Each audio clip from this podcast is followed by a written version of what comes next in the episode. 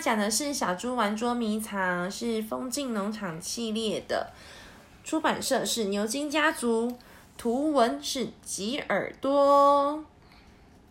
我们来看一下这一本，它是小猪仔哦。对，它是小猪仔。风景农场里面的猪妈妈莎拉生了七只小猪，安格斯替它们各取了一个名字，最大的是古瑟利，然后依序是葛丽塔、苏菲、森米、波利和汤米，最小的一只叫做小猪仔。波利嗯，对，波利，跟电视的波利不一样。小猪仔瘦弱到连，哎，对，小猪仔瘦弱到连吸奶的力气都没有，所以芬雷先生决定暂时把它带回家里照顾。安格斯在洗衣篮上面铺上干草，作为小猪仔的床铺。小猪仔很快的在炉火前睡着了。安格斯很喜欢照顾小猪仔，他每隔几个小时就会喂小猪仔一次哦。他喂小猪仔更换洗衣篮里面的干草。天气暖和的时候呢，还会带小猪仔到外面游玩。你看安格斯喂它用奶瓶喝牛奶，应该是喝猪奶才对很好。吗？因为有有人喂它喝奶奶吗？嗯，在安格斯的细心照顾下，小猪仔长大喽。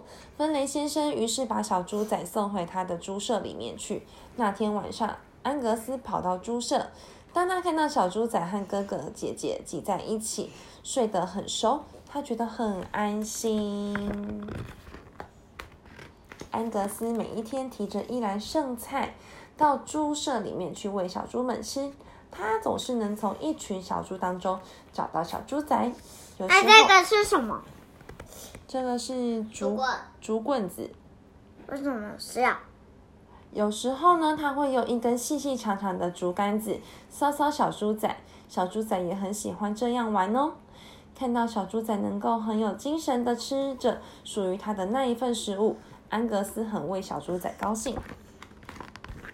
有一天，当安格斯从猪舍里面墙头跳下来的时候，不小心踢开了猪舍的门，小猪们马上一只一只的从里面冲了出来。那这是小猪仔，你找一下啊。这里你们指的都不一样，其实我也不知道，每只都长好像哦。小猪们一只一只的从里面冲了出来，还兴奋的叫个不停。这只的，我的天哪、嗯，它是啥？安格斯大喊：“回来，赶快回来！”他赶紧把门关起来，但是这时候只有莎拉留在猪舍里面，其他小猪们早就不见啦。现在安格斯得把小猪一只一只的找回来。首先，他在苹果园里面找到了格丽塔，但是小猪仔呢？先找到格丽塔。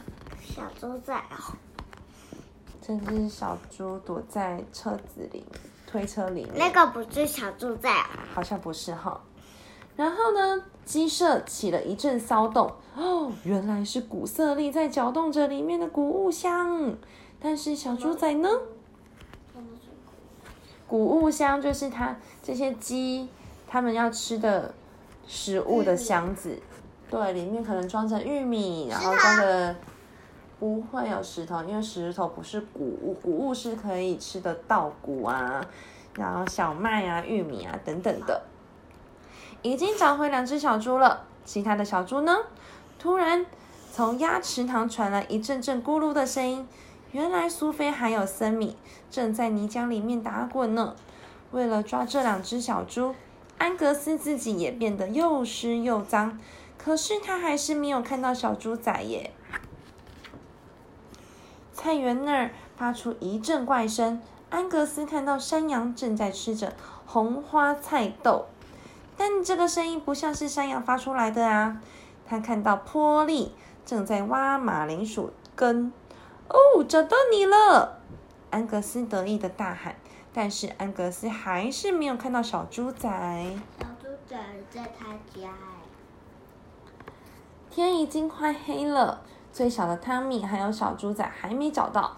安格斯紧张的到处张望，究竟这两只，啊，还是安妮，嗯，真的啊，阿密吗？他是真，就是阿米啊，就是书上写的那个他的名。汤米，汤米，他就是汤米，汤米，汤米，他就是汤米。对。